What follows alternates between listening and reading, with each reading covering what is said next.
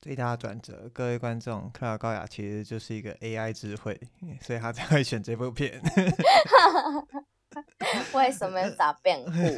你们根本就没有看过他本人，对不对？因为根本就不存在。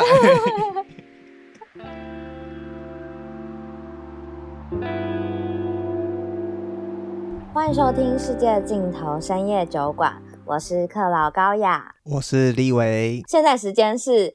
二零二四年 一月七号的晚上八点，然后克劳高雅本人现在 有一点疲劳，但好奇立伟这周有做什么特别的事情吗？选前一周的时候，选前一周的时候，当然是再看一场五月天了。大家不要觉得自己梦回上周，立伟确实是在跨年看了一场五月天，跟一月六号的时候又看了一场五月天，没错。本来是要看一月七号的，但是我最近舍弃那个尾场执念，所以就买了尾二。那尾二也是不负众望的，有很多特别的桥段，尤其是阿信把冠佑的女儿玫瑰带上台的时候。哇！嗯、我如我我每次看到 S H E 把静宝带上台的时候，然后静宝就是 Ella 的小孩带上台的时候，我也会很感动。然后你就现在想象这个感动。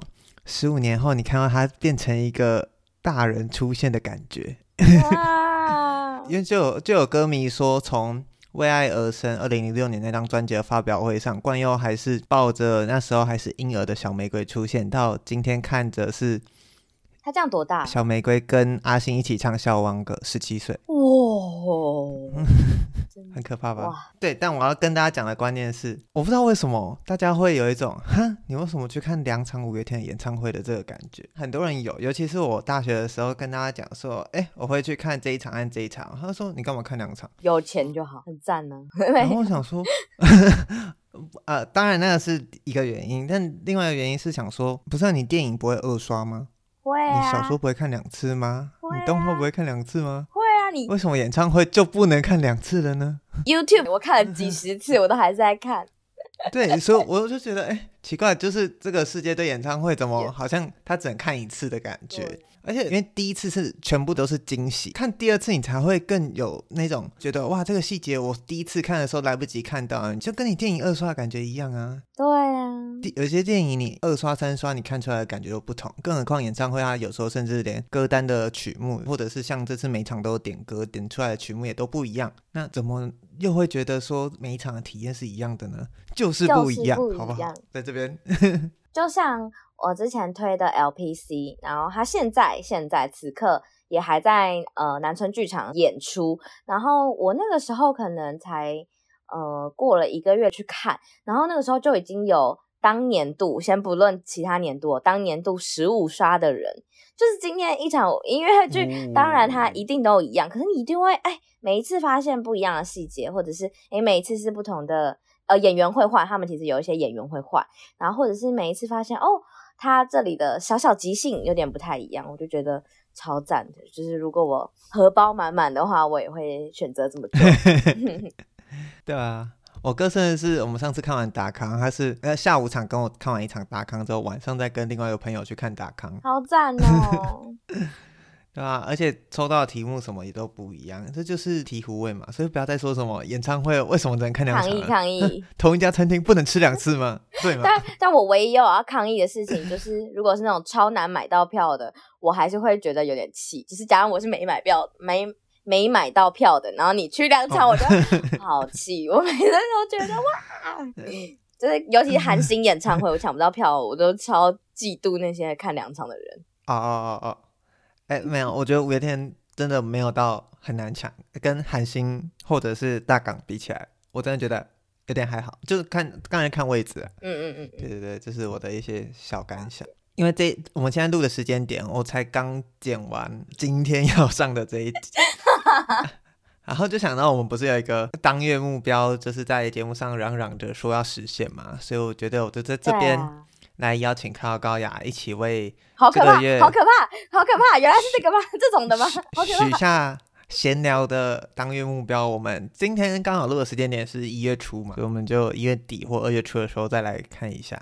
那我给自己设的目标是希望我这个月可以读完两本书，本是村上春树的《地下铁事件》，另外一本是最近看到在凑的时候就买下去的《译者及叛徒》，我不知道克劳高雅知不知道？好像有看到有人讨论。对对对，然后看起来很有趣，所以二月初的时候再跟再来跟大家分享一下这两本书的看法。那邀请克劳高雅来为这个月许下一个你觉得可以完成的小目标。好难哦，好难哦！你知道，我这个月我光我活过十三号，我都觉得、呃、超级万幸了。我想一下，我想一下。你说十，你你你说十三号你要去凯道开夜市是不是？十三号我要先呃，十二号会先下苗栗，然后十三号投完票就回公司回办公室。然后以往的经验是，通常。两点前走不了。你说按照二零二二年的经验，二零二二跟二零二一我都走不了。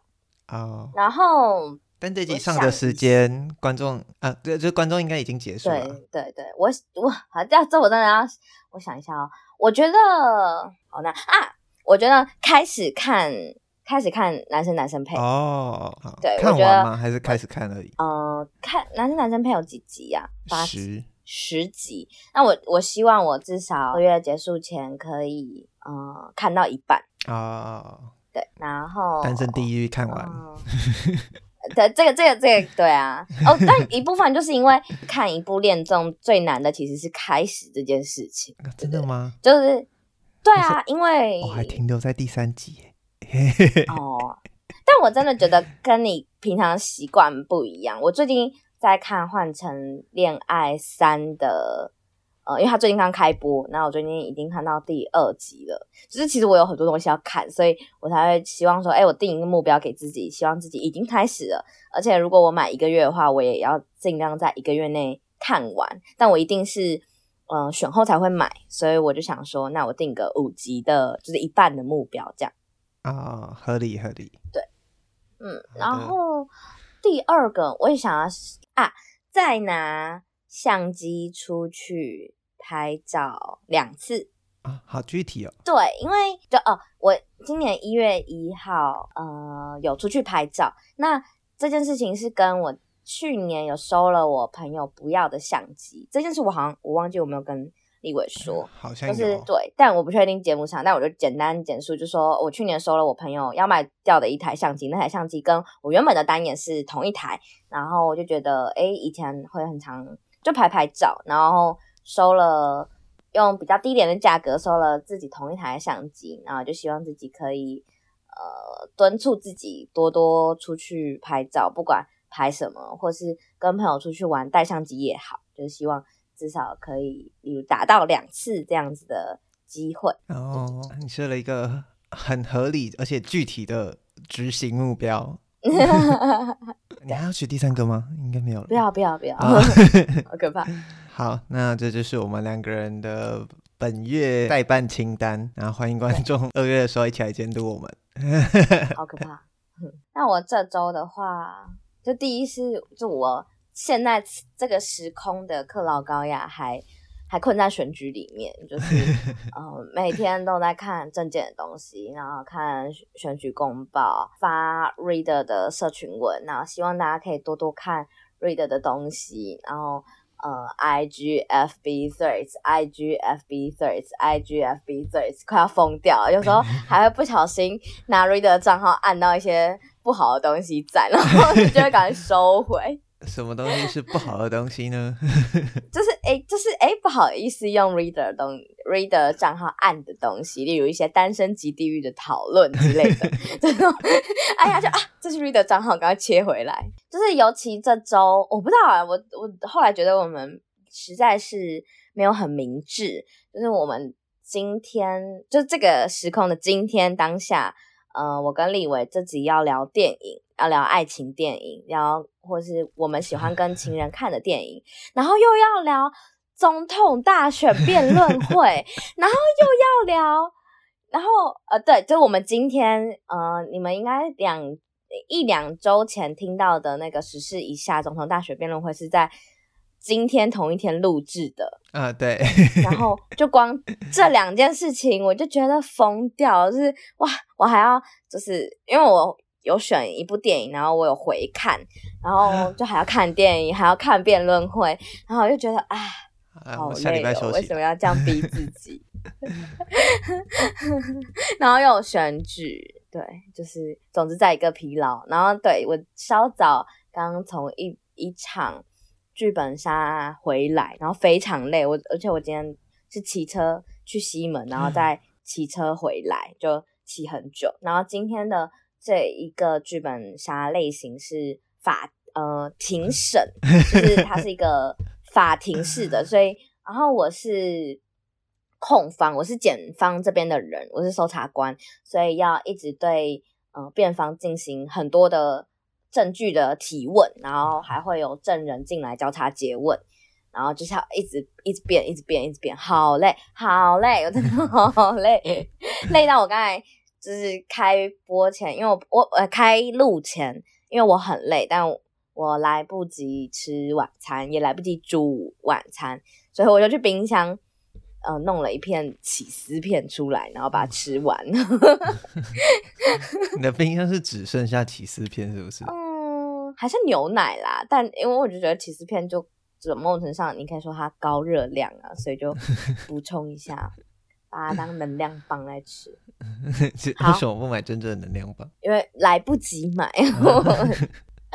好，那我们刚才已经提到了这集的主题，就是。想跟情人一起看的电影，然后我上礼拜一出题的时候，李伟就说：“那那我要先走了吗？”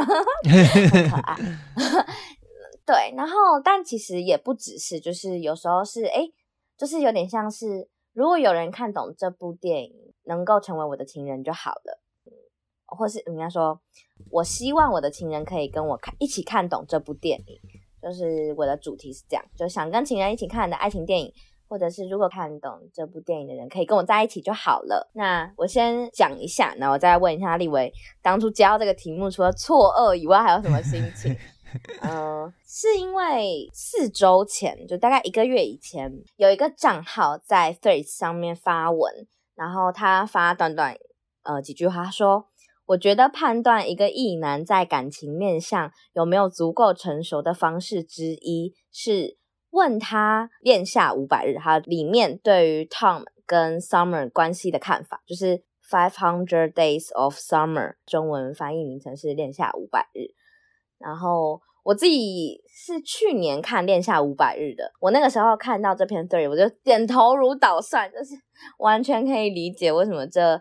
这这篇 thread 会这样发，然后那个时候也引发了很多人回应他，就是哇，Summer 真的是有些人觉得哇，Summer 就是一个绿茶，但有些人觉得 真的就是你小时候不懂为什么 Summer 没有办法跟 Tom 在一起，觉得这部片好悲伤，好悲伤，但你长大以后发现哇，这个情这件事情才是你在各式各样的情感关系里面最常看到的。有些人或许。相处的时候很快乐，但他并不适合在一起。你们的情绪节奏也都不在同一条路上，然后就是有点像是因为这篇 threads，所以开始有点想说，哎，好奇说，呃，有哪部电影或是哪部电影的某个桥段会让立伟觉得，哇，这个桥段某个人如果跟我一起看懂了，或者是曾经有某个被吓到的时候说，哦。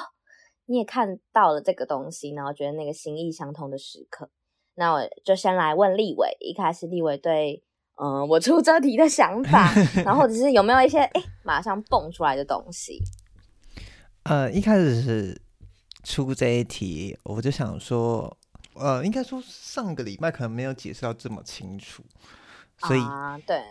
到底是要找的是我想跟他一起看，还是我觉得他应该要看懂？还就是这个情境，我觉得都很微妙。然后，但呃，你提这个问题的时候，我想到的是。另外一个系列的爱情电影，虽然我也没有看过，就是《爱在 三部曲》。我就知道，哎、欸，这部我也是想说 啊，这礼拜要不要看？但但真的这礼拜要看的东西太多了，就没看。嗯、呃，这礼拜事情有点多，所以呃，我就很认真的思考了，到底什么电影适合一起看呢？然后也有鉴于我上礼拜就有说。我当下立刻冒出来的一个想法，它其实不是电影，所以我也很好奇，到底怎么样才能纳进这范围里面？而且我也是会好奇，说一起看懂或者是一起看又代表什么吗？好，我我解释一下，我传给立伟的是呃一个 Threads 上面的账号，然后好像也是那个时候恋夏五百日引发了一些讨论，然后他就他就列了两个片单，第一个片单其实是跟这个有关的，有点像是这些片单呃看了情侣看了可能会吵架，如果你们没有吵架，那可能某种程度上代表你们很合，像是婚姻故事。云端情人、王牌冤家，然后恋夏五百日，然后越来越爱你，克拉玛对克拉玛，就等等的或控制叭叭叭，有很多哦，八二年生的金智英等等，他就是列了很多这样的电影。然后后来呢，呃，因为这个片单有点大受欢迎，所以后来他就又再列了一个片单，是有点像是。你真的可以跟情人一起享受的电影片单，例如说《夏女的诱惑》《爱在星罗》，嗯，我记得还有《燃烧女子的画像》《亲爱的陌生人》《以你的名字呼唤过》。对对对啊，对哦，《Call Me by Your Name》。对，就是他，就是说还他还有分什么面子区，所以我就把这两个片单丢给立伟，就想说，呃，如果空想不一定马上想得到，然后但就想说，哎，是不是立伟的片单有可能会出现在这里面？没有，当时 都没有吗？哇，没有，因为我有哦。我提出了这两部，因为有一部不太像电影，所以这个这个你一定想不到。我今我有啊，昨天有跟我哥聊这件事，然后说你这也太特定了吧。然后另外一个，嗯，对啊，但我其实后来也觉得不不应该限定电影。对，另外一个你一定听过，但是。我也不知道为什么想选那一部，就是我我脑海中很多片单塞塞塞塞到最后，就觉得好吧，我觉得可以看这一部。那我要先分享吗？哦、还是卡哥你要先？我先，哎、欸，我先好了。那我我先讲一下我这礼拜做，就是又就是在加码这礼拜做了什么。因为出了这一个题目，所以嗯、呃，我不管是问我身边的朋友这个问题。然后身边的朋友有些说阳光普照，然后有一些 说，因为我有我有时候说，就是那个人生观跟你是相似的，所以你希望对方是可以看懂这个东西的。然后啊、哦，对，浩哥说阳光普照，然后 身边还有其他朋友说东京教父，他觉得这是某种程度上没有血缘关系的人可以如何相爱，可以如何关怀彼此，彼此感谢。然后。那呃，难以避免的，我当然当然的也问了我的伴侣这个问题，他就提了一部片，所以我们这礼拜做了一件事情是，我提一部片，他提一部片，我们两个一起把这两部片看完。So romantic。对，而且重点是我们俩提了这部这两部片都没有在我们两个拥有的串流账号里面有，所以我就是。贡献了 Google Play 电影两部 两部的钱，而且最后一部是我们昨天晚上唱完歌以后回家再把它看完，就是因为我们 第一是时间快到了，第二是他假日都要上班，他平日晚上要上班，所以晚上很晚回来，时间也只剩一点点可以看，然后这个周末他也要上班，那我们就只剩最后呢一点点时间。然后最后把最后一部片的部分看完，但他很喜欢，我很开心。好，啊、嗯，这这大概是我这礼拜做的事情。那这里还是要再讲一下，就这这故事真的很多，说不定根本就是为了炫耀故事，所以才 才才出这个题目的。好啊，然后呃，第一是他选的电影是，因为他选的电影不是我要选的电影，但我就还是介绍一下。呃，他选的电影是《P.S. 我爱你》，然后他说。呃，他第一次看这部片是十七年前跟他的初恋一起去看，去电影院看，然后所以他其实是十七年后再来看一次这部电影，然后他也感受到了很多他对于这部片的理解。他说：“呃，P.S. 我爱你这部片，他其实是在讲呃住在曼哈顿街区的一对夫妻，呃，开头是一对夫妻，甚至开场是一场争吵。”然后，呃，这对夫妻很强烈的争吵，对于要不要小孩，对于你为什么可以不正不重视我说的话，对于很多情侣之间会吵闹的事情，但后面他们和好了，他们还是很爱彼此，他们很害怕失去彼此，然后下一幕，这那应该没有十七年前的电影，应该没有什么好暴雷的。然后下一幕 是那个男生的告别式，所以整个电影的故事就开始从这个告别式，从这个女主角 Holly 何丽，她如何去面对男主角的去世。然后因为呃男主角去世以后，她非常难过。然后当她开始收到呃一封一封的信，是男主角在生前准备要给她的。可能是一些惊喜，可能是一些过去的回忆，可能是希望她去挑战一些事情。他说：“我希望你可以完成，这是这是我生前的一些愿望。”然后女女主角就跟着那一封一封的信，一封一封呃信末写着 “P.S. 我爱你”的信，去完成一些事情，去感受自己痛苦，去理解失去这件事情。有时候会沉溺在里面，有时候他也会被骂说。你现在唯一的快乐就是等着你的亡夫寄来的信吗？那个信终将会有结束的一天，就是你不能那么上瘾这件事情。那他怎么看待这件事情？他怎么看待离去？他跟他原生家庭的一些关系？所以，呃，大概是一部这样子的电影。所以我男友看完的时候，他说他其实第一次看的时候，就是他十几年前第一次看的时候，比较从男生视角出发，他就会觉得说，哇。呃，男主角很深爱一个人，要多深爱一个人才可以做到这些事情，才可以呃，先准备好那么多一封一封的信，因为你太了解他了，所以有时候，例如你写了一个要求，女主角可能在读的时候说不，我不要，然后他就说不要，说不要了，他就会有一些让信里面跨时空的一些对话。他说他第一次看的时候比较从男主角的视角出发，但第二次看的时候真的可以理解。我觉得，我觉得这个比较合理，因为其实整部片是从女主角的视角去看这件事情，去经历失去的各个阶段，嗯、去经历悲伤五阶段嘛。然后他就说他在想的事情是：诶，他到底感受的是什么？他怎么回头去理解过去的那些片段？跟我一起看完这部片也，也我们其实也聊蛮多的。就其实我们看完两部片都聊蛮多。像其实我就有问他，我就问他说。嗯，如果有一天他就是他，就是面临了这样的状况，他会在信里面写什么给我？然后，嗯，他他他说的也是一些琐碎的事情，嗯、我觉得真的琐碎的事情是最最动人的。嗯、他说的也是日常，例如你要记得，嗯、记得吃饭，记得拨隐形眼镜睡觉，记得，嗯，记得把袜子脱脱到洗衣篮里面，然后很多很多。就是一些小事情，可是你会知道那个小事情是他真的爱你的象征。然后这件事情也让我很惊讶。然后看这部片，其实我觉得我如果年轻一点的话会很催泪，但我自己觉得，就是我看看完整部没有哭。但没有哭的原因是因为我觉得我自己有点嗯害怕，因为我觉得 我我现在也就是我看这部片的时候不会有哇。男主角怎么那么深爱女主角，或者女女主角怎么那么深爱男主角？我看的心情是我完全理解这么深爱的一个人。我某种程度上，至少在此时此刻，我可以很勇敢的说，我已经找到了我生命中这么深爱的一个人。然后我完全无法 想象自己如果要经历那样子的痛苦，会会发生什么样的事情。对，就是反正我就跟他一起看完这部电影。我自己觉得这部电影是蛮催泪，但关于失去、关于告别的电影很多，所以。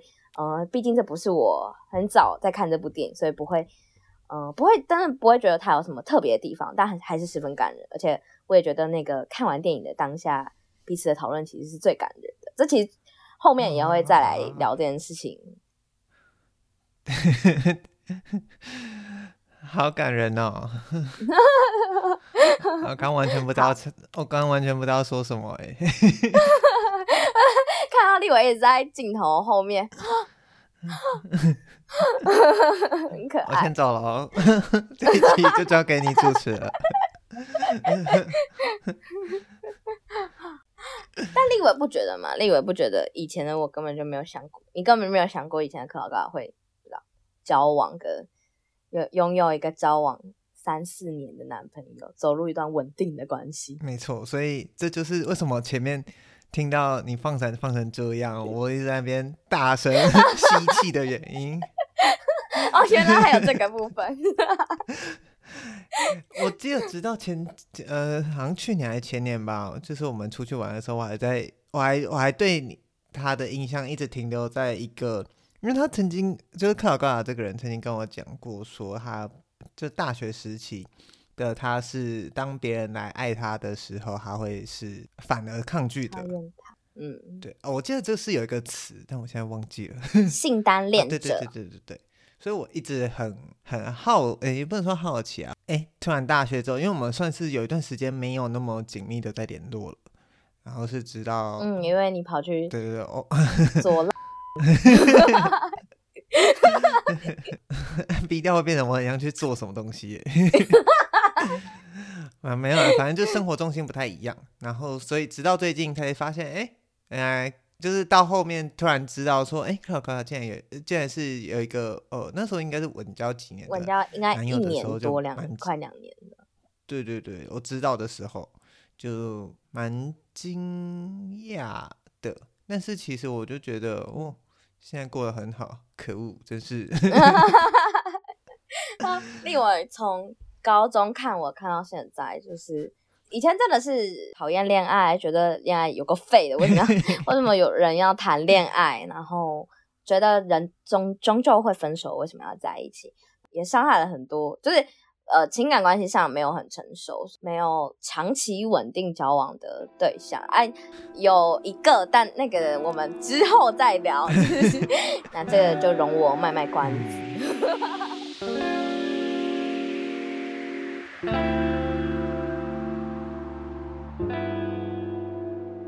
接下来就不好意思，就直接先进入我的算是唯一的选片。刚刚刚刚呢，其实是克劳高雅的室友选的。哎，对，伴侣选片。然后这部片是刚才有提到，在吵架片单里面有提到的《云端情人》Her。嗯，我也没看过。哎 啊，真的假的？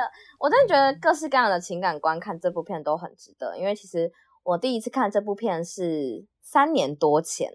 然后三年多前，我的心境状态都跟此刻完全不一样。可是我三年以后再看一次，还是很喜欢。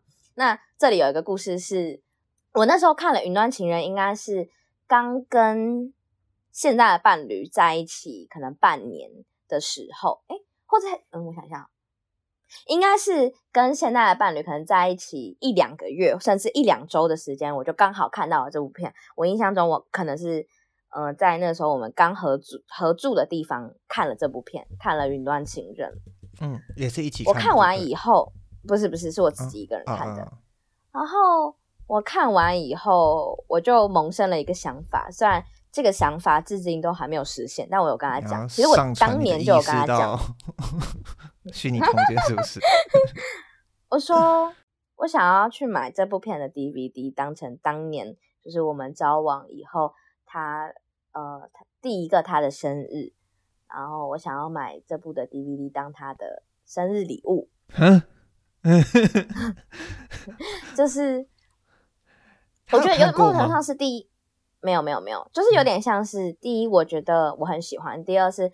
我至少觉得那个时候的这部片很可以形容那个时候的我们，跟我遇到他的那个情绪，因为我真的是刚认识他没多久，还是刚在一起没多久就看了这部片，然后这部片让我一直一直想到他，所以才想要就是把这部片当成是呃一个礼物送给他，然后呃。对，就是反正这是我当时的想法，虽然后来没有实现。就不管是就是我去买一个 DVD，但我们两个电脑都没有都没有光碟，对、啊、对对对，等等的。但就是 但就是想要把它当成是一个礼物，当成是一个纪念，当成是一个想让他看看，也有像我们一样的人，或者是不知道，反正就是那个时候的一些突发奇想。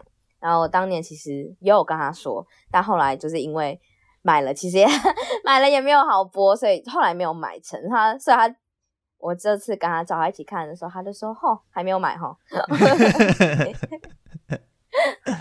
对，就是有一个这样的故事，但呃，他的故事是写在一个很未来性的时间点。部片我我很喜欢，他整部片都很好看。但我先讲一下，呃，他的开头是男主角的大特写，就是呃拍脸的大特写，感觉是在对一个人诉说他的爱意，可是说着说着。他突然呃署名的时候是一个女生，然后镜头拉远才发现说啊，这其实是男主角正在工作。男主角的工作是帮他别人写信，他们会收到的东西是客户不管是寄信或是收信的那一端，呃，两个人的一些介绍，甚至是两个人的一些照片。然后男主角的工作是负责帮他们写信，有时候是生日贺卡，或者有时候是关怀家人的一些书信。呃，在那个年代，就是他。他们会有点像委外来做这件事情，某种程度上有点像那个，我不知道你有没有看，呃，紫罗兰永恒花园，就是写信人偶，好，他就是有一个这样子的职业。那在那个年代里，呃，男主角已经可以用说的把文字用对方的字迹写出来，他单纯的只需要用语言。然后在那个时候，很多的呃人工智能或者是甚至手机就只剩。只像是一个小小的名片盒，只要打开，然后各式各样的东西就会在上面，呃，上面出现。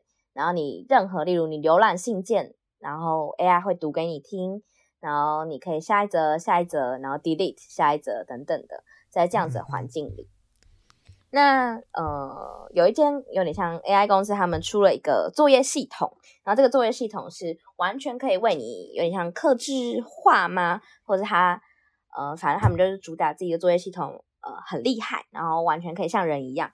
那因为男主角其实开头的时候，你只会觉得他是一个很寂寞的人，他就下载了这个作业系统，然后跟他聊天。一开始的时候，他跟他聊天，他觉得哦，你知道的蛮多，但是他会觉得他就是一个作业系统。可是、嗯、他就是 Siri。聊着聊着，嗯，对，某种程度上是。嗯、呃，一开始的时候，男主角有一些自己心烦的事情，然后什么早会说。哎你怎么了？然后男主角就发现，哎，这个作业系统怎么会意识到我怎么了？因为我跟他说的是没事的，男主角总是习惯说没事的，然后很多人都会相信他没事的，或者是不知道到底该不该问那个没事的后面有没有一些东西。嗯，然后他从这件事情开始发现说，哎，为什么他会发现这件事？然后他就问说，哎，你怎么会问？我都已经说没事了，为什么你还是会觉得？我好像有一些困扰，然后他觉得他有点像是说，哎，我觉得你不应该会发现这件事啊。嗯。然后 Samantha 就说，我不知道，我就是有一个感觉。然后而且，呃，这样子的对话出现了好几次，就是有一次是状况完全反过来，就是 Samantha 说，哎，应该说 Samantha 的语气感觉有一点苦恼，可是男主角问他的时候，他说没事啦。然后男主角问了第二次，他才开始说自己的烦恼。他说：“我真的可以说我的烦恼吗？”他说：“可以啊，你都愿意聆听我的烦恼了。”然后 Samantha 说：“我在想你上礼拜说的事情。我在想，我没有，我我我没有拥有身，我不拥有身体，我没有办法理解。例如跟你一起看着人来人往，或是感受走路的时候身体的重量，那是什么感觉？拥有那样的情绪又是什么样的感觉？让男主角开始觉得，诶。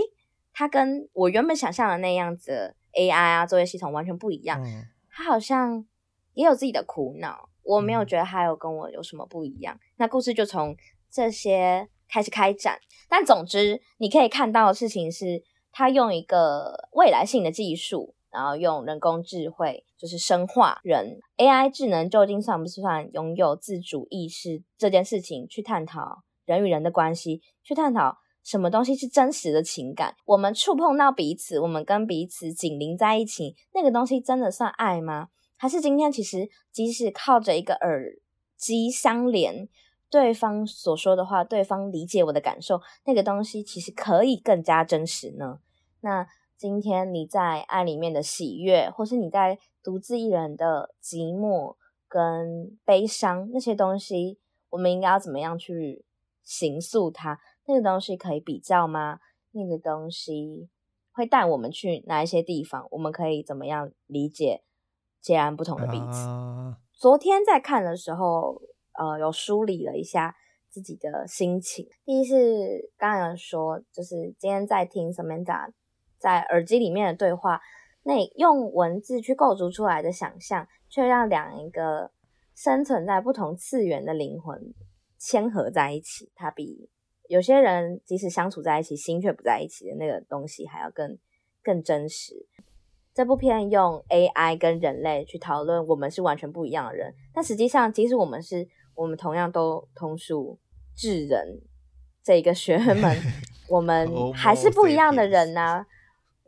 对，然后但我们还是不一样人，我们走过了不一样的路，我们或许永远也无法理解对方存在的那个世界。我们究竟可以抵达哪里去找到爱？就是某种程度上是情感哲学的集大成之片。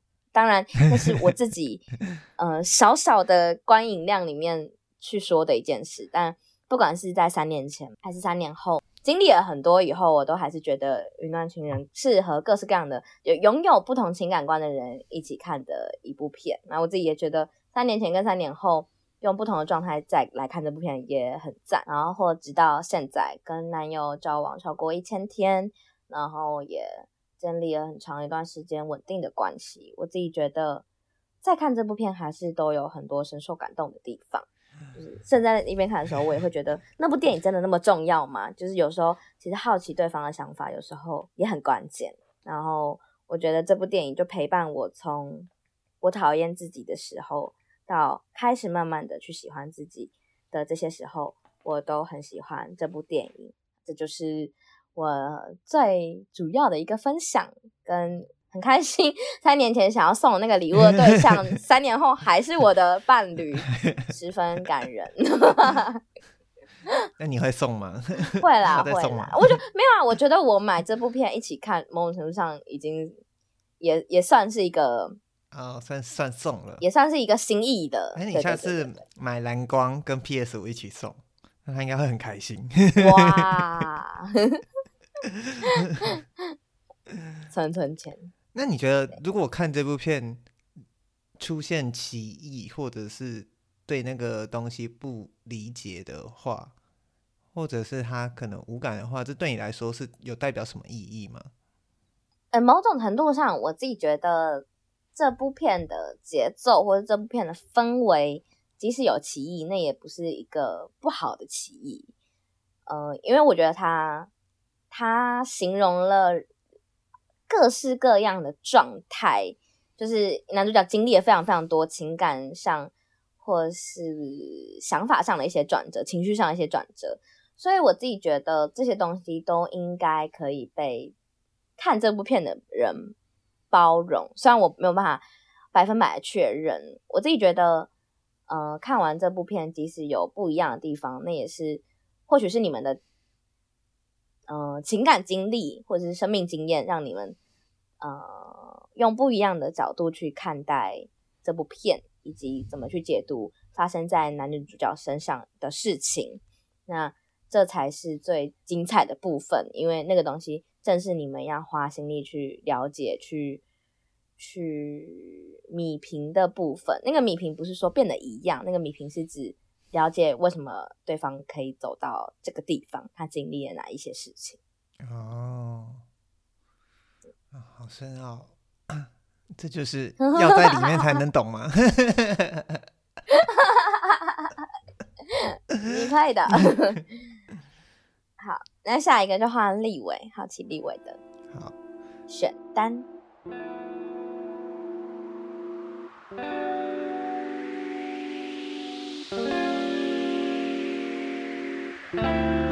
但我的选单可能会跟克劳格当初设定的不一样，因为当下那时候我听到这个题目的时候，是想到我以前曾经在跟朋友聊天的时候聊到说，啊、呃，如果能够找一个下午一起看这个东西的话。那就是一个我觉得很浪漫的享受，因为我我应该不止一次说过我喜欢日常感这件事，嗯，但这个东西也很具体，然后也很符合我个人的偏好，所以它一直都只是一个，我觉得不能说是一个是一个合适的答案，但这是我的答案。那呃，这个东西这就是你的答案，这就是我的答案。要追立委的人就 就该来听这一集，也请不用啦。如果看了我会很开心，但是我不我不觉得它是一个大家都一定会看得懂的，嗯，因为那东西呢叫做二零零一年的你要去哪里？五月天的演唱会完整记录电影，好可爱哦！应该也不能说电影，我愿意。我讲一次全名好了，它应该是二零零一你要去哪里？台湾巡回演唱会 Live 全记录。那它是五月天在二零零一年他们要当兵前，在八月在分别在台北、高雄跟彰化举行的你要去哪里的巡回演唱会的全记录。那为什么会选这个？就是我在节目上应该 到现在还听不出来我是五迷的话，可能真的没有在听节目。要怎么样听才可以跳过那些 部分？对对对，也是很厉害，因为我几乎每一集都可以带到一点。那为什么会选这一场？为什么不是可能大家听过最近的人生有限公司，或者是诺亚方舟，或者是在更早之前的十万青年站出来？都是因为我觉得这一场是对于我曾经听过有人讲说，为什么五月天前三张专辑的歌能够打动那么多人？或许就是因为那三张专辑告诉你的是一个问题，那那个问题是每个人在经历那些成长的时候都会有的，他没有告诉你解答，那他告诉你用歌唱出这些问题之后，剩下的都是你要自己去寻找的。那二零零一年演这场演唱会有点像是集大成，因为那个时空的当下是五月天开完这几场演唱会之后就要去当兵，那当兵回来之后也不确定他们能不能维持一样的人气，能不能再继续发行演唱，再继续开演唱会，再继续发行专辑。那虽然以结果论来说，他们的人气不减反增。但是在那个时候，当下的迷茫，甚至那时候就是我们现在这个岁数再年轻一点的时候，对于未来的彷徨，对于当下所有编曲，五月天把在这一场巡回中，它的开头是他们第一张专辑认识大家的第一首歌是《疯狂世界》，但它变成了一个慢版。嗯，《疯狂世界》本来就是一首在讲自杀的歌啊，大家呃可以自己去听。然后它又变成慢板，所以它就变得一个很悲伤，但它的那个弦乐却又变得很震撼，好到你会觉得你很想把它听完。然后，嗯，最后有一个最感人的桥段，所以这一场演唱会精妙的地方是，最后安可之后，五月天讲出了到现在还是歌迷们嗯心中最会被 touch 到的一段话，说：“回家吧，回家吧，回家吧。”那底下歌迷就说：“不要。”不要，不要！可是我们已经没有歌可以唱了啊！难不成要从第一首歌再开始从头唱一遍吗？然后底下歌迷就欢声雷动之后，阿信就再次唱起了《疯狂世界》的第一首歌的那一句歌词。他说：“我好想好想飞，逃离这个疯狂世界。”然后整个音乐就开始跟上，五个人开始回来之后。最后倒数的最后两首歌，《疯狂的世界》就开始了。那这也是那个安可最后的最后的倒数第二首歌。最后一首歌则是他们在第一张专辑发行的 A 面最后一首，叫做《嘿，我要走了》。然后他们用这首歌作为整个巡回的结束。所以他们说他们之后自己很少唱这首歌，因为这首歌本身的意义就很很不是那么适合在专辑的曲呃在演唱会的曲序中安排出来。但是那个嘿，我要走了，又是我最喜欢的一个版本。那个版本呢，它是因为它嘿，我要走的是一个曲风很轻快，但是歌词很悲伤，就是他们前三张专辑差差不多都这样，很轻快的曲风，但是都在唱着很难过的歌词。他说：“我已见过最美的一幕，只是在此刻都要结束。”然后阿信唱到某一句歌词的时候，他就突然躺在地上，看着天空，不知道在想什么。我当然也不知道阿信在想什么。可是我觉得那个当下拍出来的那个不安感，或者是那个对未来的你要去哪里这五个字，会透过荧幕去感受到那个时空、那个现场。二零零一年的那个当下，那个挥汗如雨的夏天，你就感受得到，我已见过最美的一幕，只是在此刻都要结束。然后最后呢，他们也没有好好唱完，因为到最后阿信就在唱歌唱到一半的时候，拿着。宝特瓶开始去泼团圆，所以整个 整首歌后就整部演唱会的结束，就是在这种欢欢乐乐的打闹气氛中，把最后的最后的那时候对他们来说，可能真的是最后的一首歌唱完。这整个安排，或者是它中间的各种改编编曲，然后有着前三张专辑最精华、最经典的那几首歌，然后到最后真的真的要结束的时候，你会觉得那个不舍，或者是你会知道啊，这就是在那个夏天能够成为当时候大家心中五月天的那个原因，然后。我就觉得哇，这真的是我看过最棒的演唱会的影片了。那为什么会选这一部片？就是因为可能我会觉得说，如果有办法一起跟我了解到最后阿信为什么要躺下，或者是了解到他这些曲序的安排，那我就会觉得哇，你也是。一个能够理解他们走过这么多的人，那我觉得他会是一个能够跟我一起了解更多更多，或者是对于那些不安的彷徨，那一种不安感有办法一起去克服的人。我自己觉得要去想的话，可能会是这样子，或者你要想更简单一点，就是我很想找一个人一起看一场我最喜欢的演唱会，所以其实可以化约成这样子，只是那个我最喜欢的演唱会，可能目前就是这一场。嗯，这场你是在现场的吗？没有啊，二零零一年呢、欸。哦，对不起，对不起，对不起。我三岁哦。哦，对不起，你四岁哦。呃，我说，那你什么时候开始看到这部片？我应该是先看片段，因为其实滚石唱片有把整部都上传，所以我是先知道很多很多的歌，哦、然后开始去听 live 之后，才发现啊。原来整场的安排是这样，在我很大量开始听的时候，就很喜欢一直播这一张的歌，因为这张歌几乎跟大家讲一下，就是即使在五月天粉丝心中，我也不会说出每一首歌都很好听，或者是每一首歌我都想听这种话，嗯、一定会有我不想听的歌。嗯，那虽然前三张已经是大家所说的经典的，嗯、但是还是会有那一种。好像这首歌的这个版本，我其实觉得还好的歌，但这这一张专辑虽然有少收录掉一些我也觉得很棒的歌，可是里面却有很多我觉得放在这边真是太好了，就是能够在这个时间点留下这个记录，真的太好的歌。甚至它里面最感人的一个桥段是石头在那一年的演唱会上唱《天天想你》到一半的时候，跟他的老婆求婚。对，然后就觉得啊，就是又疯又狂又热闹又不安又浪漫，然后所有的情绪好像那种人生的各种情绪，你都可以在这部片要告诉你的问题，或者是里面都不一定找得到答案，但是你可以去知道说啊，一定会有人一样听着这些歌的时候，在想着这些人生中的这种会面对到的问题。嗯，对，所以我我就是想说啊，我第一个想到的是这个，哎，怎么办呢？不会啊，我觉得也很也很也很吻合，很浪漫啊，而且我觉得，嗯，我觉得是我的话会痛哭，哎，就是不管我是那个，如果我的伴侣是一个有自己热爱的东西的人，然后陪他一起看，然后听你这样讲，我觉得看到自己喜欢的人在讲这些话的话。痛哭流涕，但但如果我是你，如果有一个人，不管他了不了解，就算他不了解，但他愿意陪我一起看，然后陪我听我说，然后一起看完这部电影，去感受我所说的这些情绪，我也会觉得哇，痛哭流涕，好感人哦。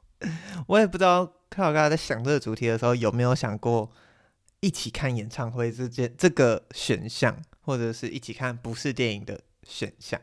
让我自己呃，所以我才说我。选的这个只是我的答案，但是我想要跟所有听到这个克劳克的问题，可能就在思索一个礼拜的人跟你说，其实能够一起看的东西也不一定要，就是也不一定要电影。电影，你的你的下一部电影不一定要是电影，化用一下 iPad 的广告词。嗯、对啊，但我好像只有跟伴侣一起看过电影跟喜剧。我觉得演唱会真的是蛮好的，但就是我觉得。像是饶舌演唱会比较有可能达成这件事。他听饶舌吗？他听啊，他听啊，我们一直狂看。但是你们没有一起去听过饶舌现场？对，因为他，嗯、呃，他不是像我一样是一个忠实的熊仔迷。然后刚刚有说过，他其实大部分时间都假日啊，啊呃，周平日晚上都要上班。对啊，然后但其实我那个我之前有要买过大嘻哈现场的。就是北中南的演唱会的票，然后也就买不到，我我是公司 用公司网络抢也买不到。然后，而且我超后悔我没有去北流的决总决赛的，因为我觉得陈星汉的演出实在是太震撼了，我至今都还是超爱陈星汉在大嘻哈二决赛的开场演出。是不是就会有一些片段，你看到影片，你都会想说：天哪，影片看到这样了，如果我能在现场的话，就是嗯，疯掉，真的是疯掉。啊，但我觉得那就是属于现场的魅力，错过了就不会再回来的东西。但你在现场，你就会记得一辈子的事情。好，这就是我的第一个答案。二零零一年的你要去哪里？全台巡回演唱记全记录。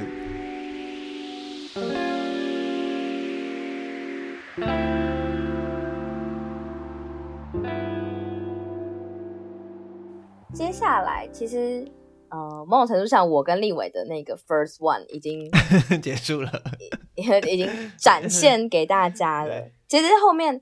呃，就像立伟提到，可能有些也不一定是电影，然后，对对对，补充教材。不管是看一部电影，或是看一部演唱会，某种程度上，我出了这这题以后，嗯、才发现说，不管是看一部电影，还是看一部演唱会，最重要的是那个互相理解的过程有没有被发生。嗯，如果那个理解没有发生，不管是例如立伟，如果可以跟他伴侣一起分享。他对五月天的那些了解，阿信为什么躺在地上，或者是如果没有我跟我的伴侣在看完两部电影以后的那个讨论，或是一些假想问题的一些答案，嗯、呃，我们都没有办法这么理解对方，即使我们一起看了同一部电影，所以反而出了这题以后，我才会觉得，反而好像那部电影是什么不重要，对对对，并不是重点。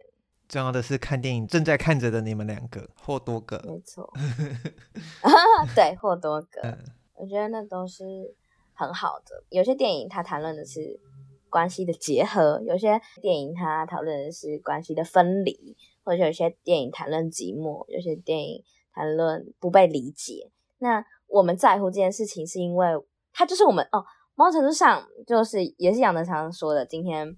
呃，电影被发明以后，人的人的生命被延长了三倍。那这句话不就 对 啊？这句话不就代表他们也是我们经历的人生吗？我们看完一部电影，我们经历了一个人生。那最重要的事情是，我也想要你去看看我的人生，我也想要你去理解理解我的人生。嗯，对，所以我觉得能够一起去理解那些延伸生命的人，也是很棒的人，因为他。呃，走多远他都愿意陪着你的感觉。哦，就让我想到有一集，我跟永杰在聊，我们在短片五加五的下集有讲到，就它是一部长达四小时多的纪录片，它其实就是家庭电影。这个家庭电影就是它从一个家庭里面的生命的出现，或者是生命的结合，或者是爱情，或者是各种生命的记录。把它就很像是这个人用 DV 拍下了生命的过程。然后刚刚克尔高雅在跟我讲的时候，我就会觉得，哦，为什么这部电影之所以会那么有名，甚至被排在很多纪录片的前面？有时候就是你在看这部电影的时候，这部电影本身不是，已经不是重点的，它是一部生命之书。所以就像高雅在推荐日子的时候。在看的时候，它更容易让你感觉的是，那现在的你呢？你过得好吗？你在哪里？这是我会想到是这部电影。那看到高雅的补充教材还有，我的补充教材，嗯、呃，其实有有一部是，嗯、呃，有一部作品我一直都很喜欢。那它是一部动画，那不管是。不管是它的动画，或是或是它的原作，一直都是我的爱。我这部这部作品应该是真，就光动画应该就已经看了十几次以上了，就是一直刷，一直刷，一直刷。应该不会跟我重复吧？这部 应该不会，应该不会。这部动画 还没有完结，那我期待它完结的那一天。那这部就是许泽爱老师的。娜娜哦，那呃，娜娜是我从呃，我应该我其实在这故这个故事在各式各样的场合讲过很多次，但就是也在一些镜头深夜酒馆跟大家分享，就是我人生第一次看娜娜是小五小六的时候，在她在电视播放，然后那个时候我终于有了自己的一个一个房间，然后我被迫要嗯、呃、早早上床睡觉，但我不想睡觉，所以我就呃关了灯，用毛巾塞在门缝底下。然后把窗帘拉起来，一个人在电视机前面这样开着看电视。然后那一天我就看到了娜娜，其中一集是女主角奈奈，就是呃，在故事里面有两个女主角，一个叫娜娜，一个日文也叫娜娜，但翻译叫奈奈，所以我们可以先记他们，一个叫做奈奈，一个叫娜娜。那是奈奈跟她的偶像发生一夜情的。呃，一个片段，那那个片段最后是对方事后离开了，然后女主角很珍惜的收藏着她的偶像留下来的一个烟盒，然后最后片尾曲的时候，呃，那天晚上整个房间暗暗的，因为我没有开灯，整个房间暗暗的，只有电视的那个光笼罩，甚至你可以说充满了整个房间，然后一闪一闪的，那就是我对娜娜的第一印象。然后时至今日，我都非常非常喜欢这部作品。这部作品来讲的是两个女孩怎么样，呃，怎么样去爱，嗯，怎么样去把彼此镶嵌在自己的生活，又怎么样因为太过于爱彼此，所以伤害了对方。至今我都觉得这部片对我来说是人生之作。就是虽然我很晚很晚才去看了漫画，漫画更加深刻，但我很喜欢这部动画。动画。我甚至其实大学有一任男朋友，就是。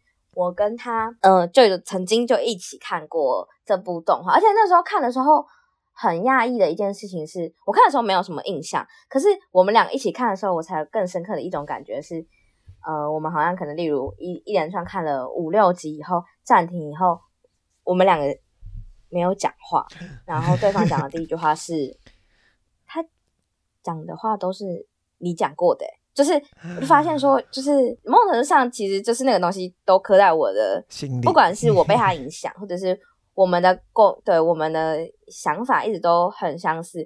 所以女主角对于自己的不管是自我厌恶，或者是崇拜、热爱他人的方式，都跟我很像。然后，或是我跟他很像。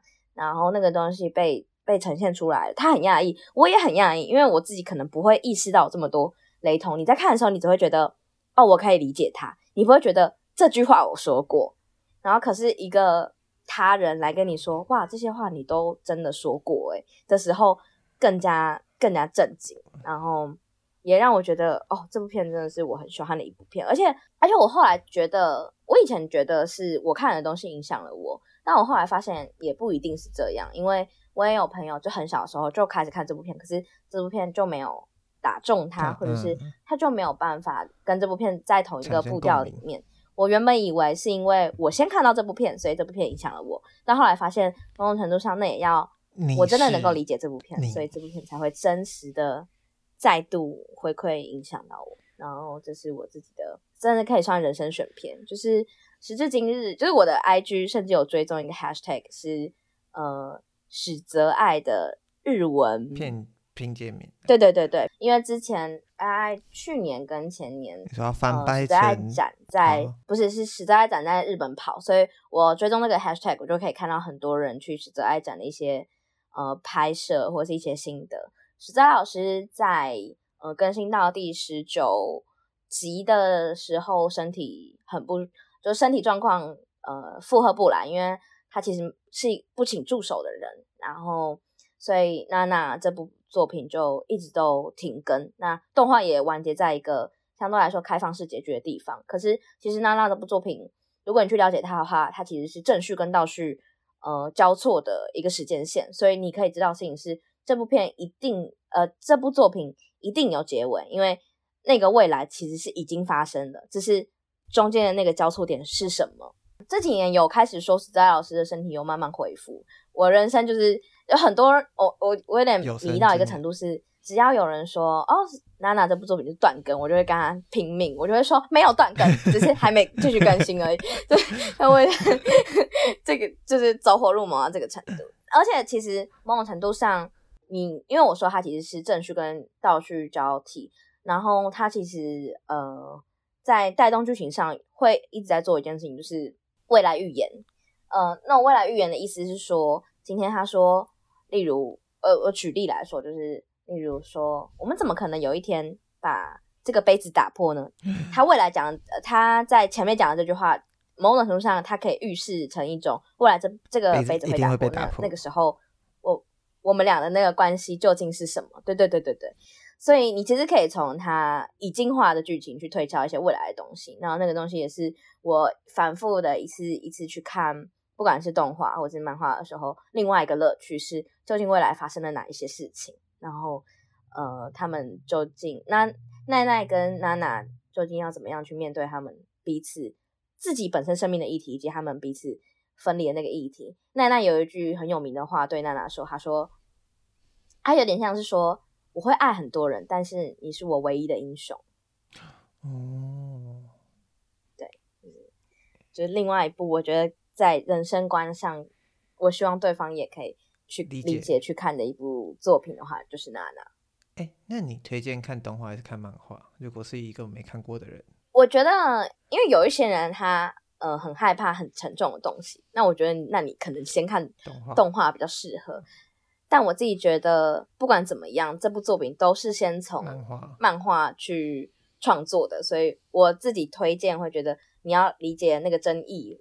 或是被胖去的满脸的话，那个东西是漫画，真的，对对对，呃，虽然我自己是先看动画，动画也非常好看，但是原作派，原作派，有一件事情就是，有一件事情是动画的呃配乐配的很好，然后甚至你要去看真人版电影也可以，因为呃娜娜是少数呃不会被大家说惨遭惨遭 真人化的电影，对对对对对对。所以你要看任何一个都很好，我觉得动画是好入手，然后呃，漫画是呃核那个核心保留的最多的东西。听说他要翻拍成中国剧，算了，惨遭中剧化。哦，这个真是惨遭，因为我非常非常喜欢他。那好，奇刚才立伟说，哎，该不会是同一部吧？但后来不是同一部的，是哪一部呢？因为我要选的这一部也是动画，那这部我相信克拉克亚可能有看过，因为它太有名了。但是他也说的人生选片，那以前没有很懂他的好，是到长大之后后来重看一次才这么喜欢他的。那这部片呢，就是《天空之城》啊。对。你可以跟谁一起看《天空之城》的呢？大概就是所有人。哇！你有看过吗？但这部片也有啊，有有，我看过很多次。这部片我也有，他就他也一度在，就我我跟奥斯卡一样，就是先先列出一个就是长名单，然后他有在里面。对啊，就是嗯，呃《天空之城》要介绍一下《天空之城》的剧情嘛？还是微微介绍一下，说不定有一些。反正《天空之城》的剧情大概就是说，传说中有一个漂浮在空中的巨大的一个，呃，那个叫什么？飞行岛屿。天空之城。对，天空，对，就是天空之城。Oh. 天名不是、对，天空之城叫拉普塔。然后呢，呃，主角。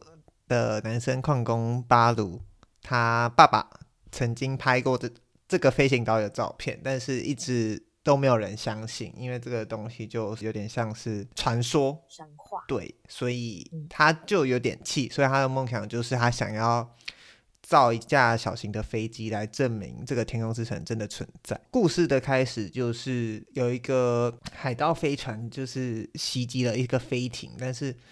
那个海盗集团，他的目标是那个飞艇上一位叫西达的少女，因为西达身上有一个护身符，那它上面有一个神秘的力量，这神秘的力量呢，就是跟天空之城有关，那所以就在开始展开了一个怎么说呢，算是一个其实算是一个很经典的冒险剧情。冒险对，但它厉害的地方就是在于，它一切都如此的刚刚好，不会让你觉得太煽情，然后同时说里面的人物的刻画或者是细节，或者是里面各种活灵活现宫崎骏刻画出来的角色。包括在飞船上强盗集团的老奶奶，再加上，哎，这这个我后来才意识到，就是其实这部片的性别意识非常好，就是如果你事后来看的话，嗯，就是它不会让你有一种啊，好像女生就要被男生拯救的感觉。虽然这是一部一九八六年的片，然后，但是它整个刻画，或者是整个还有九十样的经典配乐，或者是到最后他们一起选择。喊下某个咒语，然后把整个故事收尾的时候，时至今日，当《天空之城》还要在电视上播出的时候，日本推特还是会在那个时间点，刚大家开始狂刷那个咒语，对，就可以明白这部片有多么的深植人心。那我记得小时候，我觉得只是把它当成一个冒险故事来看，可是长大之后就会变成，长大之后再看的时候就明白说，哇，这。嗯，这是一个不管什么时刻，不管什么年纪，不管你是谁，你都可以再回来看。不管你身边坐的人是怎么样，他是什么想法，你在看这部片，你永远能够理解，或者是你永远能够在这部片里面找到一片属于你的天空之城。虽然这样讲好像有点魔幻，嗯、但是。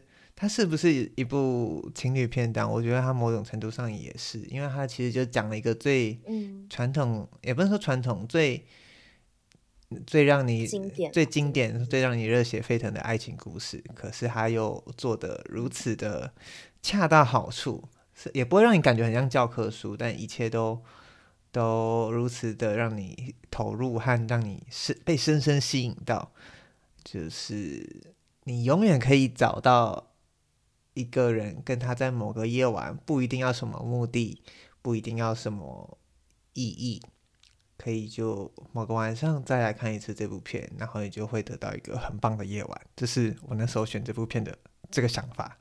对，嗯、是长大再去回想，就小时候的确就是哎，故事顺顺的看过去，但是现在你所有回想起来的东西，都是一些很可爱的东西，嗯、是一些例如哎，发现。就他会很细腻的去描述那个场景，你你你简直就是跟着主角一起去探索那一个天空之城，嗯、一一些石头上的青苔，你遇到的一些人，他们可爱的样子，我觉得都被这部片很好的去描绘出来了。那你最后的那些东西，并不是因为例如剧情促使他们，而是如果你是他们，或是你你甚至就在心中。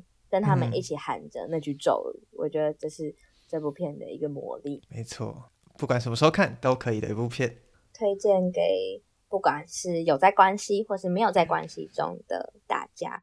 那看看大家还有什么，就是你们自己本身觉得啊，可以表达我这个人本人，或者是希望跟情人一起看，或者是啊，如果对方看懂了这里这个部分。我觉得我们好像拥有了一个共同语言的电影或作品或演唱会，或者各式各样的演出呢，都欢迎跟我们分享。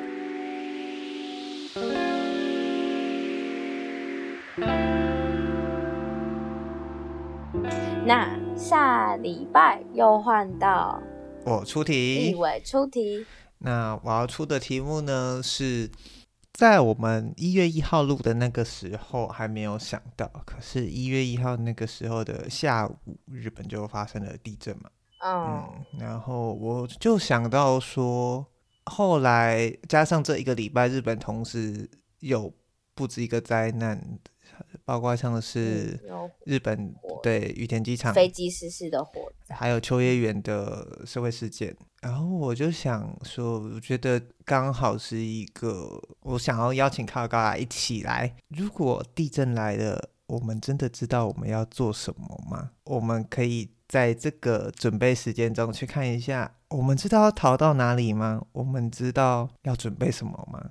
那我们知道一些灾难发生的时候应该要怎么做会比较好吗？或者是讲更直白一点，中共打来了怎么办？啊，对，我觉得，嗯，就刚好也是一个时机点，可以去思考。那我们就是尽量在不透露我们住家讯息的一些资讯下，我觉得可以去跟观众说，哎，可能离我家最近的防空避难点是什么？然后我们去做个研究，嗯、然后也刚好做一个记录，或者是可以让观众知道说，啊，做这些研究好像没有想的，可能不不一定会是很难的，或者是搞不好我们做起来发现，哎，其实很难，或者是再加上刚好我们前一次交换礼物，我送给靠高雅一个东西嘛，我觉得那也是 对，下下次再来跟大家讲，然后。啊，这是命运的，因为是靠高雅抽到我的，他他选择我的，嗯、我的礼物，没错。然后我觉得下次可以来跟大家分享一下啊，我们一起来研究看看，那这些知识也可以给观众一个，哎，其实找这些资讯可以从哪里找，可以怎么整理？嗯，非常喜欢这个主题，很有实事感。虽然不知道到那个时候还有没有实事感，有可能啊，赖清德当选的话就很有实事感了。不会啊，真台湾台湾的地震又不是说说 不来就不来，台湾地震那么多。好，那这就是这礼拜的世界尽头深夜酒馆。我是立伟，我是克劳高雅，大家拜拜。那我们下次见，拜拜。